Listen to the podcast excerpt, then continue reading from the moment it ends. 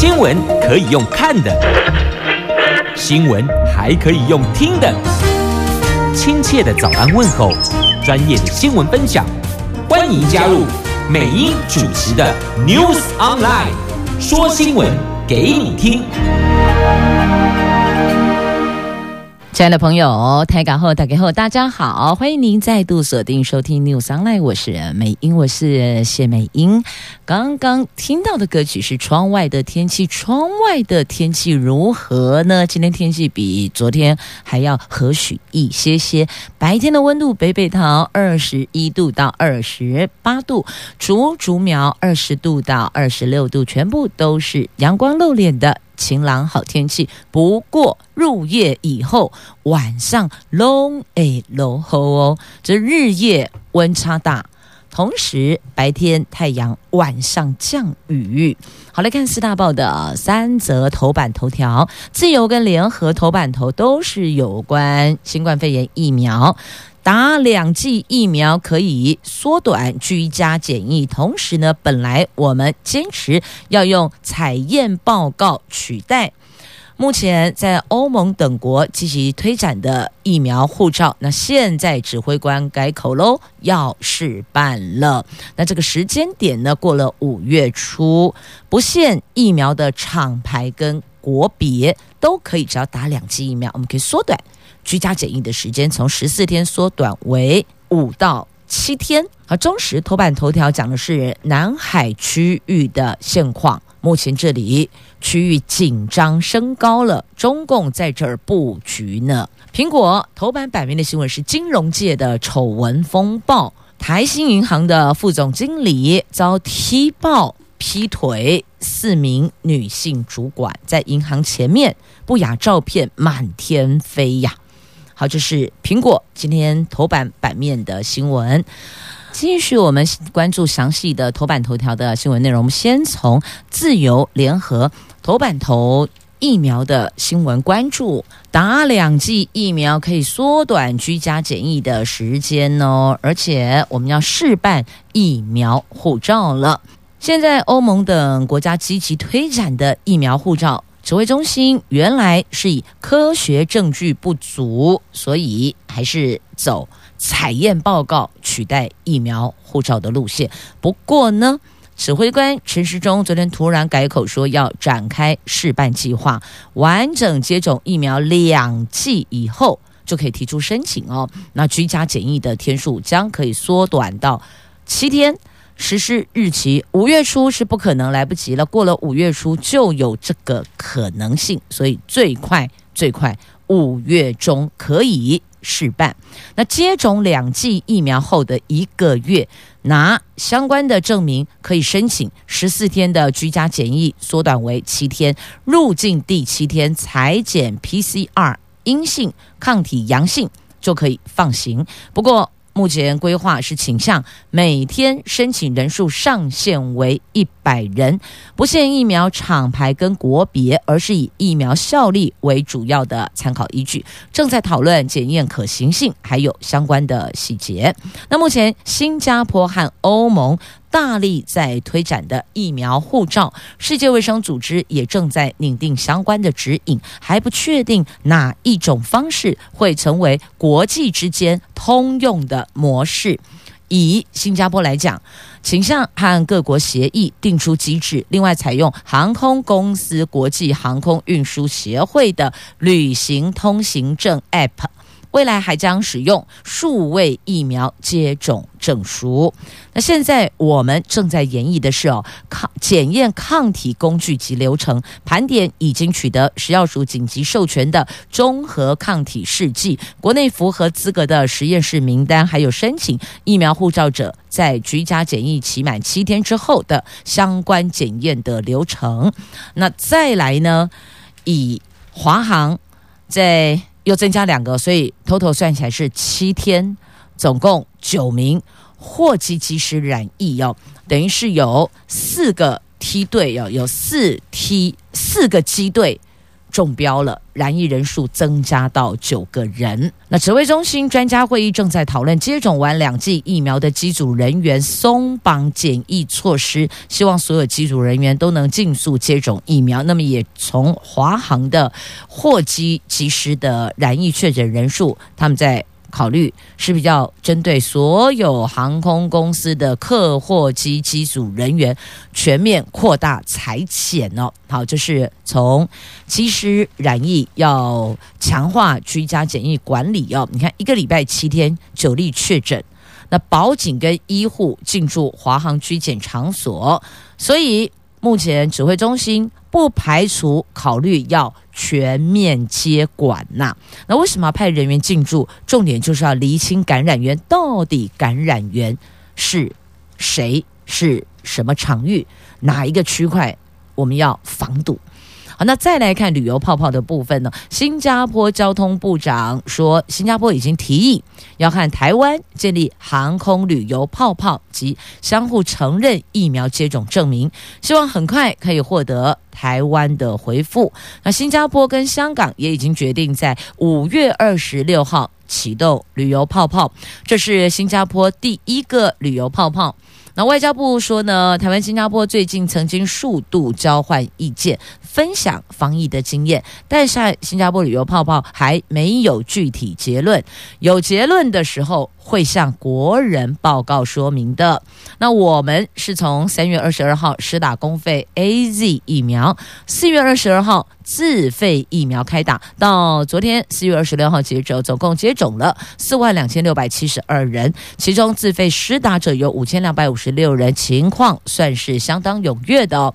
那如果自费人数持续上升，最快礼拜三。公布释出更多疫苗给自费对象，礼拜三就明天啦。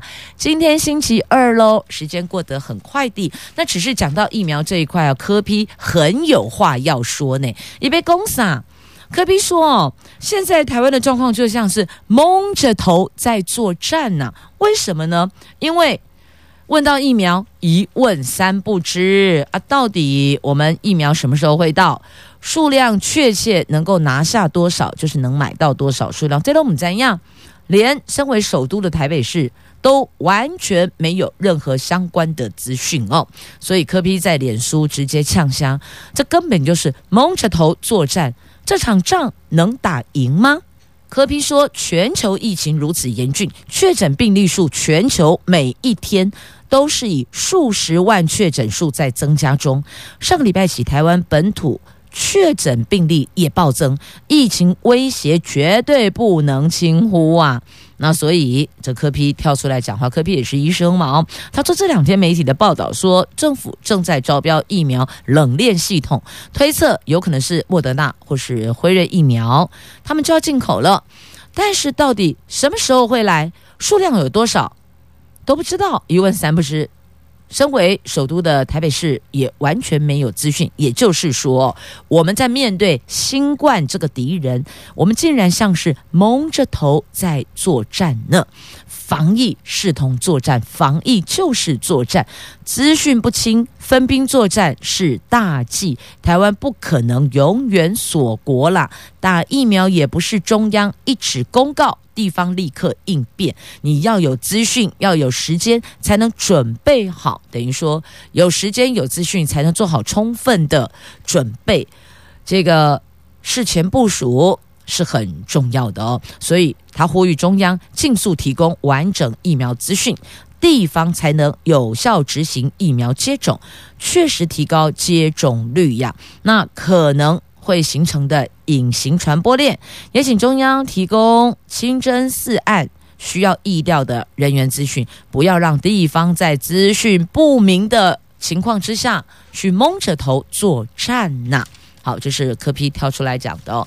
好，在这儿，美英就把有关疫苗的区块，还有疫苗护照，做了一个总整理哦。那包括到华航机师的部分，那现在华航扩大裁减是确定的，机组人员加速施打疫苗。那其他的航空公司的客运货运，是不是客机货机的机组人员也在考虑，是不是要比较全面扩大裁减？因为有的是居检期满，甚至之前裁减是阴性的没问题，后来啊怎么又变了啊？所以这个部分他们还在思考，不过会尽快对外来做公布的。继续我们前进，中时苹果详细头版头条来看，《中国时报》头版头，哇，真是紧张啊！这中共布局南海这儿的区域紧张情势升高了，南海气氛诡谲。大陆的海军三型主战舰艇长征十八号、大连舰、海南舰等，二十三号在海南三亚军港集中交接入列服役。这个是大陆海军第一次在同一天一次性的入列三艘主战舰艇。国安局长陈明通昨天在立法院强调，国安局对中共舰艇最近在三亚成军的资讯，通通都有掌握。中共在南海的整个布局，已经造成了周边地区的紧张关系。据了解，正在举行的汉光电脑兵推，也将中共解放军新成军舰艇纳入作为演习响定，所以我们的电脑兵推纳入。那接下来八月的一个。军演的部分呢，操演的区块呢，也会把这个部分纳入演习的响定假想敌对象了。那现在中国的这些舰艇的威慑力强，所以我们先把它纳入演习响定。他们排定了对台作战三部曲，登陆犯台排最后哦，所以前面。在这一块南海区域的紧张情势，你来我往这一边的攻防就更显重要了。那再来东沙、南沙岛的防卫持续加强，但是不公开。民进党立委蔡适应要求国防部跟海巡署要重新检讨东沙跟南沙的武器装备。他认为东沙、南沙现有的防卫武器恐怕是。无法抵挡的。海巡署长周美武说，一直持续在加强岛上各项防务，也会协力友军呐。那我们面对共军三期进犯，在东沙跟太平洋岛，我们有相对应的武器，是可以达到吓阻的目的的。但是加拍谢这一块无法对外公开说明，这个是秘密，是机密。那中共。零七五舰成军，代表我们面对中共登陆作战形势必须要改变。以前是两栖登陆，以后是三栖登陆，三栖登陆的速度就会更快了。那这是不是代表以后中共可能会从东部上岸？那我们的防卫是不是要做一些调整呢？那国防部的战规司长说，这个是有可能的，防卫必须要改变。然后呢？然后就没有然后，然后就不能公开，就是这样子。对，防卫要改变，然后抱歉，不能公开资讯。好啦，立委也算是有善尽提醒的责任了。那国人也要留意哦，目前对岸的动作越来越大，而且他们的战力军备是如此的丰沛，那我们该如何因应作为呢？好，继续来看《苹果日报》头版版面的新闻。哎呀，这个要如何因应作为？这种卡岛呼熊就怎样？不可以呀！我也真是太佩服他了，忍不住想要问他一句：啊，你究竟有几个好妹妹啊？不对，可能这些也不算是妹妹，可能比较资深熟女一点喽。那好吧，换一下，你喜欢的会有几个？好恐怖哦！一人劈四女，你看这。不知道有多少男性朋友听到，这嘴巴上会说真是糟糕，但心里多少有一点羡慕，是吗？来，台新银行的这位副总经理被提报了，这搞不伦，这国内大型金控台新金旗下台新银高阶主管爆出桃色纠纷呐。昨天有两名澄清者到。台北市仁爱路的台新总部，还有忠孝东路的分行，去丢鸡蛋，去撒传单，撒什么样的传单呢？撒上面有一些约会跟不雅照片的传单，这个主角就是台新金的某位副总经理跟四位女性行员的这些不雅照片哦，以他督导业务为借口，在金控内。劈腿四名女同事。这算是震撼金融圈的。台新金昨天晚上发声明，强调已经把这一名主管调离现职彻查，还火速发布人事命令，把他转调专门委员呐。这传说，听说有人说有配偶组复仇者联盟，哎，这个传单上面哦图文并茂，包括了什么时间点去了哪间旅馆。那或是还有一些比较露骨的照片等等，然后呃，再看一下这些被设定的对象，这女性啊，这当中第一个身材曼妙，第二个年轻貌美女性主管。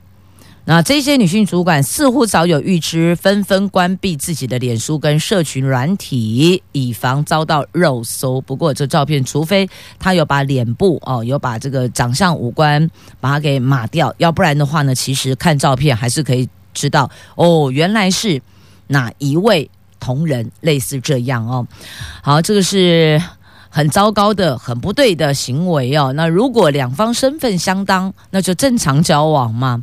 那就算大家都未婚，你一个男生跟四个女生，会不会有点离谱？感情超级不专一的哦。要不然就是在某个点上，那先了解，那再进一步交往。阴西呢，他这个都很露骨哦。这个图文并茂的传单的内容都超级露骨的，还有。这一些内容是被录影录下来的啊。那这一位型男的副总经理，年薪五百万，而且升职速度飞快呀！他真的忍不住想要问啊，你究竟有几个好妹妹？你喜欢的到底有几个啊？来，继续呢，我们来关注的就是奥斯卡奖，奥斯卡史上破天荒，把导演。这个奖项颁给了华人女导演，她叫赵婷。我们来看，在今天联合、还有自由、中时头版版面有报道，苹果内页版面有报道。那四大报在内页也都另外加开篇幅，苹果则是以特别报道特刊的方式哦，来分享这华人女导演的这份荣耀，而且她所指导的这部《游牧人生》拿了三座小金人呢，有最佳影片。最佳导演，还有最佳女主角，就是影后啊！这中国导演赵婷执导演统的《游牧人生》在第九十三届奥斯卡金像奖勇夺最佳影片导演，还有影后，成为影史上第一位获得奥斯卡的华人女导演。那主演这部片的六十三岁的法兰西斯麦多曼，也凭着这部影片拿下了影后。算起来，这部电影是这一次第九十三届的奥斯卡的最大赢家哦，拿了三大奖诶。那最佳女配角得主是韩国戏精尹汝贞，去年韩片《寄生上流》拿过了四座小金人，今年亚裔影人电影的影哦，亚裔电影人继续在奥斯卡发威。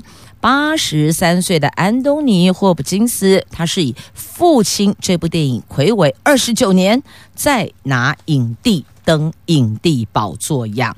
好，所以有我们看一下奥斯卡的亚裔金榜，就是过去亚裔导演拿这个导演奖的，因为他们其实在这个区块上，华人要出头难度很高啊。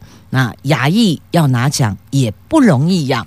好，那最早应该是在一九五八年的时候哦，日本的眉目三吉拿下最佳女配角是《樱花恋》这部电影。那再来一九八五年的最佳男配角是柬埔寨的吴汉，他以杀入战场拿下小金人。那再来二零零九年的最佳外语片是《送行者离世的荣耀》哦，就是日本的龙田洋二郎。那再来，哎，台湾之光来了，听下金九哎哦，来李安。二零零一年最佳外语片《卧虎藏龙》，二零零六年最佳导演，那时候断背山，还记得这部电影吗？票房超好的哦。那么还有二零一三年以《少年拍的奇幻漂流》再拿最佳导演奖，所以他拿了三座小金人呢。最佳导演两座，还有一座是最佳外语片哦。好，再来二零零三年的宫崎骏的动画。最佳动画片《神隐少女》，还有二零一四年的终身成就奖。那二零一二年，伊朗的阿斯哈法哈蒂他以最佳外语片。分居风暴拿下二零一二年的奖项，那还有二零一七年的最佳外语片是他执导的《新居风暴》。好，那再来二零二零年韩国的奉俊昊拿下最佳影片、跟最佳导演、跟最佳国际电影、跟最佳原创剧本，就是这一部《寄生上流》。好，那么。今年有两位亚裔获奖哦。那刚刚提到，就中国的赵婷拿最佳影片跟最佳导演，还有韩国的尹汝贞拿下最佳女配角，是以《梦想之地》拿奖的。好，这个是亚裔之光，跟您来分享呢。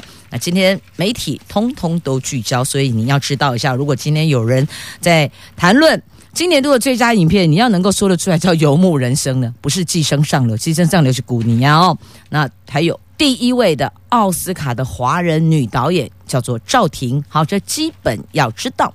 好，那再继续呢，我们前进在《旧时报》头版下方的这个是学校针对学生欠费是不能够扣毕业证书的。学生毕业前没有缴清学校的欠费，大学大多会以扣住毕业证书作为手段催讨的手段呐。那教育部最近发函给全国大专院校，要求全面检视相关校规。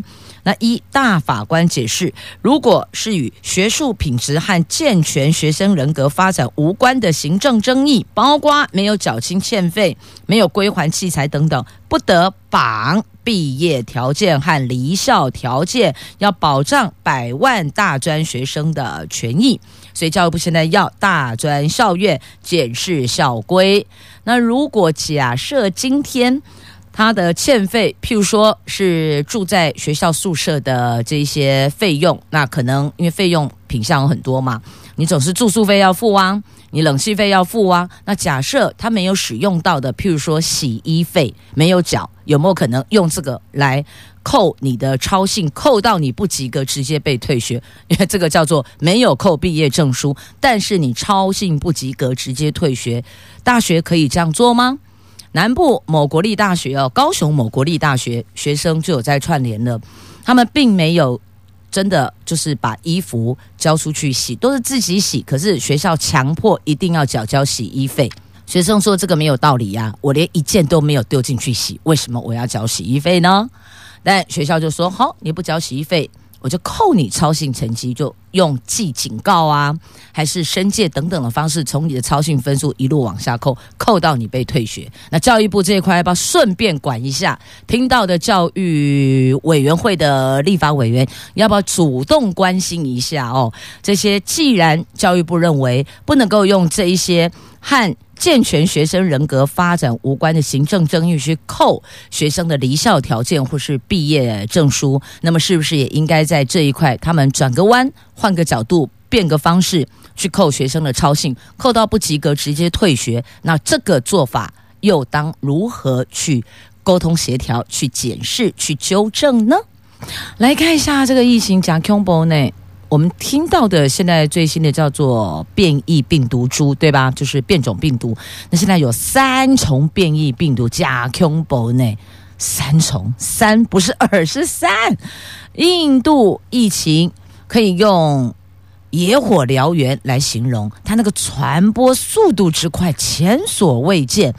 印度当局宣布。单日确诊三十五万人，连续第五天创下世界纪录，导致医疗体系整个崩溃，病床和墓地一位难求，震撼国际视听。当地出现的具有三重变异，可能具。高度传染力，而且对现有的疫苗它有抵抗力的新病毒株，这个恐怕会成为新变种病毒的温床啊！欧美各国纷纷伸出援手，提供医疗物资。他们这里太太太震撼了，因为整个医疗体系都崩溃。你看，一天三十五万例的确诊内，已经没有火葬场了，只能够在大马路上当街火化遗体。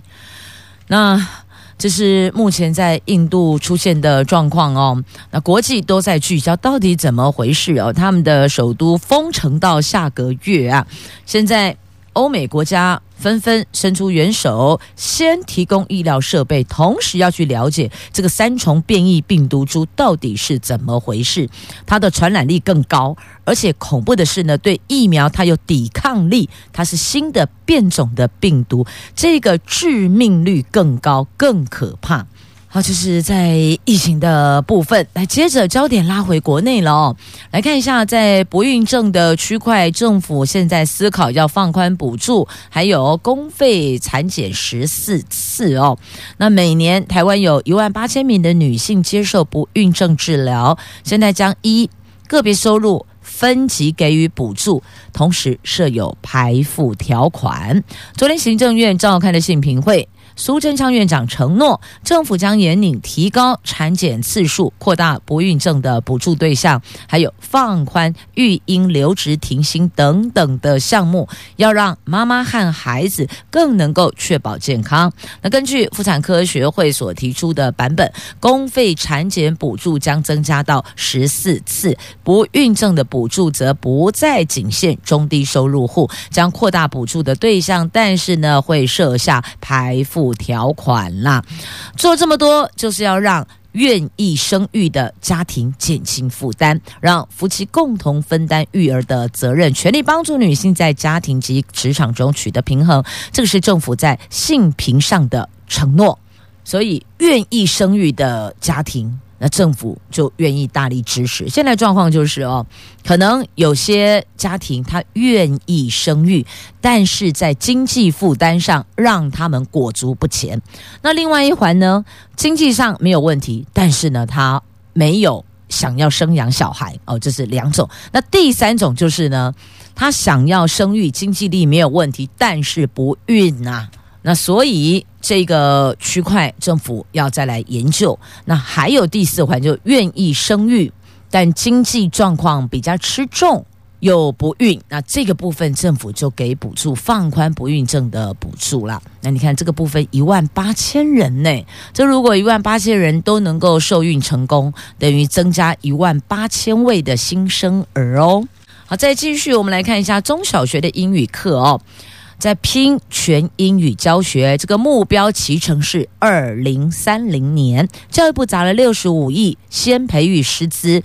那中学的校长说，双语老师应该要加薪。那高中生则说，哦，我们已经够忙了，还要再来吗？是啊，那个学习历程档案，真是让孩子们忙翻天了哦。这蔡总统宣誓，二零三零年双语国家政策，立法院昨天举行的双语课程列入国民教育法、高级中等教育法政策评估的公听会。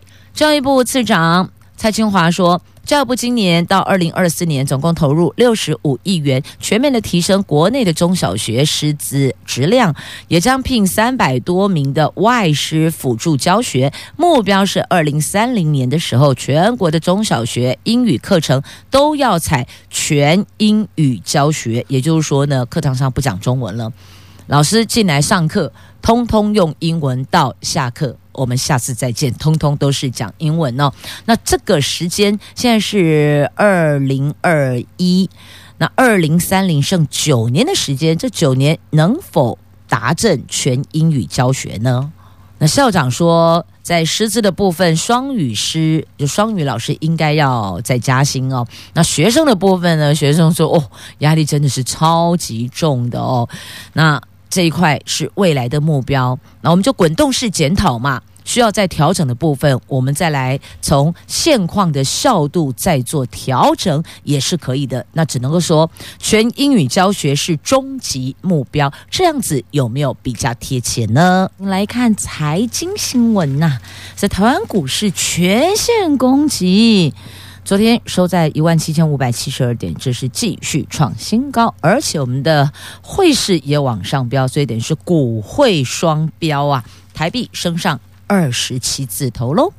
台湾金融市场昨天呈现股汇齐扬，在外资汇入法人大幅买超两百零一亿的前提下，台股大涨两百七十二点零二点，收在一万七千五百七十二点二九点，再度的刷新台湾股市的记录，成交金额四千六百八十亿台币兑换美元的汇率，在央行不阻升的情况下，中场净扬。一点五二角收在二十七点九五九元，继续的创下这二十四年来的新高，也是睽违将近二十四年后以二十七字头做收呢。好，购买相关金融商品的朋友多留意喽。台币台币晋升啊，那现在央行放手，月底出口商抛汇，所以这个部分。购买金融商品的朋友要多关注、多留意了。好，那再来看的是哦，土地的公告现值，全国土地市值达到一百三十兆，而且我们的公告现值是连三年都上涨的。那看六都的房地产的部分呢，六都的房地产都在都在涨价。桃园的土地现值是涨最凶的，桃园十年涨了百分之六十五，台北市涨了将近百分之四十六。好，继续再来看一下这个绿色制造，要从绿色供应链开始要求哦。这台积电抛出的震撼弹，有七百家的供应商在二零三零年之前，如果你没能达到节能二十趴，那拍谢订单就不会给你了，你就会失去台积电这个大单了。全球的机构投资人已经将企业推动环境、社会跟公司治理的成果列入投资衡量的指标。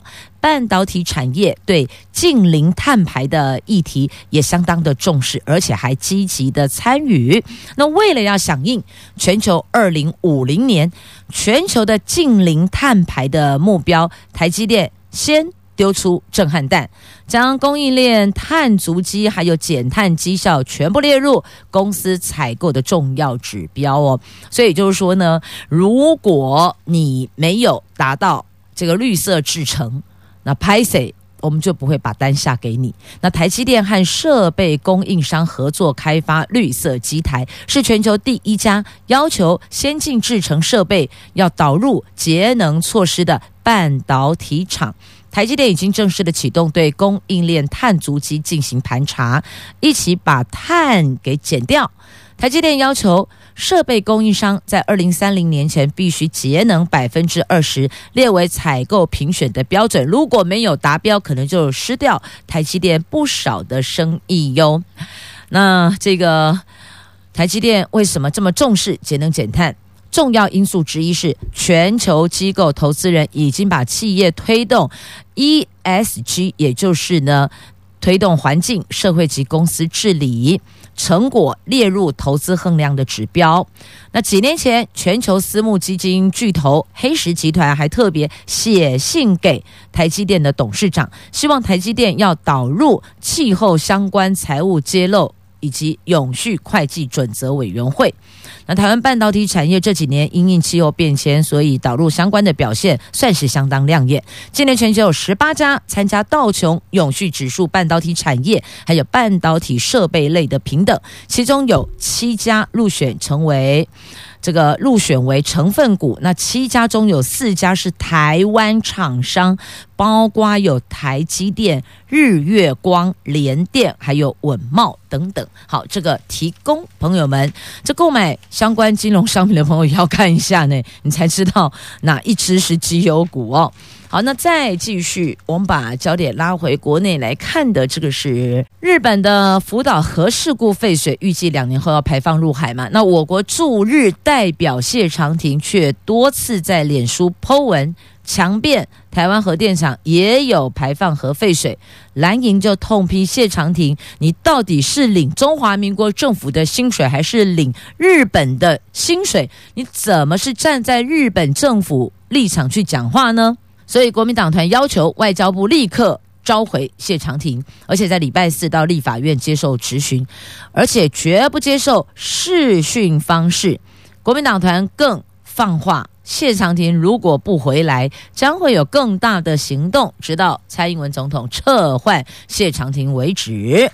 好，这是目前蓝营针对这次的日本两年后要排放核事故废水入海。那有了一些这个波涛哦，那谢长廷说台湾核废水也要放进去哦，不得了了，这个事儿到现在未完待续呢。好，那么继续未完待续的还有金国先生的日记消失了一部分，消失了将近百来页。那人家说啊，这些消失的内容到哪里去了？到底写了什么东西呢？不知道。有人说有可能是张亚若待产，那经国先生到桂林去探视，有可能，这都只是推测，因为不见就是不见的，吹波就是吹波，除非找到还原。好，这是在今天联合 A 三焦点版面的头条。接着我们来关心毛小孩了。澎湖县政府训练民力抓狗，那觉得捕犬队的捕捉速度太慢，所以干脆来训练民力抓狗，而且抓一只赏一千，他们要。编经费加速抓狗的速度，那动保团体则忧心，你用利诱的方式容易衍生争端呐、啊，认为此风不可长，此举不支持。好，那再来看一下这一则新闻哦。所以我想问你，很多人都说哦，猫很可爱，很萌，你看它很有疗愈的效果，对不对？猫会撒娇啊，耍赖啊，很可爱啊，很疗愈啊。但为什么有人就这么残忍？这么这么这么残忍哦！这个拿震爆枪去射猫的头，射爆猫的头，哎，然后他说为什么这么做？因为好玩呢，好玩而已呀！这好离谱哦，太离谱了！这新闻在今天的苹果 A 三要闻版面，请自行翻阅。要提醒您，虐待动物，医生说的，这不是我讲的，医生讲的，医生说。虐待动物行为恐怕会变成反社会人格啊！也谢谢朋友们收听今天节目，我是美英，我是谢美英，明天空中再回来，拜拜。